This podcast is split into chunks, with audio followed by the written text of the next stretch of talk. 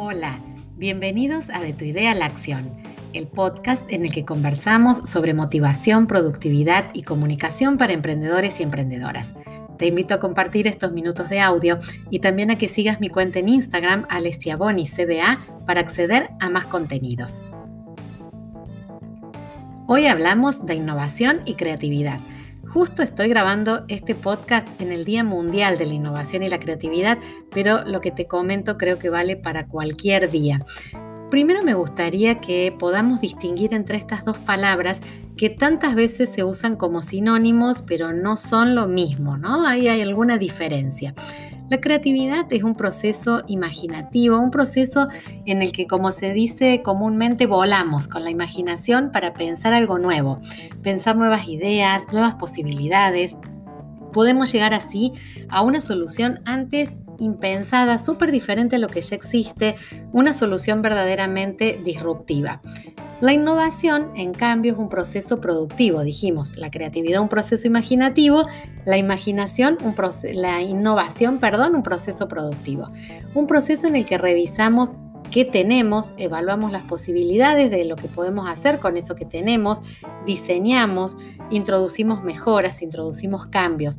En definitiva, pasamos a la acción de aquellas ideas alocadas o diferentes surgidas en el proceso creativo para pasar a transformarlas en algo posible, en un producto o en un método de aplicación posible, novedoso, aunque estemos aplicando recursos que ya existen, porque los vamos a estar aplicando con nuevos usos o con una nueva organización.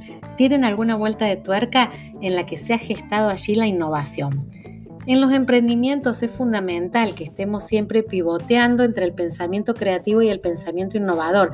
Por eso traigo este tema a, este podcast, porque creo que el pensamiento creativo y el pensamiento innovador son fundamentales a la hora de emprender.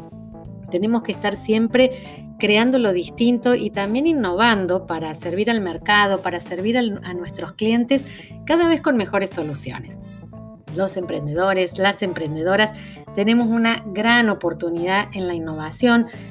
¿Por qué? Porque estos procesos requieren agilidad, eh, requieren de la revisión permanente, de tiempos cortos, de capacidad de aprendizaje y los emprendimientos muchas veces tenemos mucho más gimnasia creativa que otras organizaciones más burocráticas o en las que las tomas de decisiones pueden demorar la acción y, por lo tanto estos procesos pueden hacerse mucho más largos o finalmente no, no ocurrir.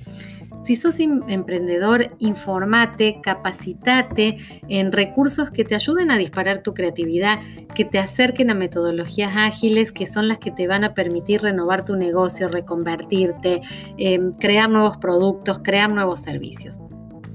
La creatividad y la innovación nos abren puertas a nuevos desafíos y nos sacan de la zona de confort en la que podemos quizás estar anclados en un momento determinado de nuestro negocio o de nuestra idea.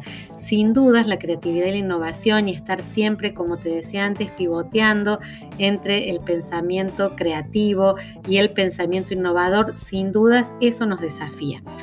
Todos podemos ser creativos, todos podemos innovar. Eh, por allí sucede que nosotros mismos creemos que no podemos hacerlo eh, o nos decimos a nosotros mismos, bueno, no se nos ocurren buenas ideas. Sin embargo, la creatividad y la innovación son competencias, se pueden entrenar y se desarrollan con técnicas, por ejemplo, como el método Design Sprint, que yo soy fan, amo ese método y me he formado como facilitadora y veo los resultados increíbles que se logran en tiempos súper cortos para cambiar, por ejemplo, la manera en que trabaja eh, un equipo o nuevas ideas que pueden aparecer para comercializar dentro de una empresa. Así que creo que esas metodologías ágiles, esos métodos como el método Design Sprint, te sirven para entrenar la creatividad y está bueno eh, que puedas prepararte, que puedas acercarte a estas metodologías.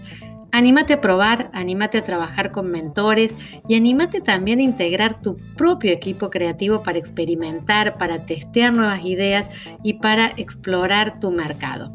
Una recomendación más antes de que terminemos.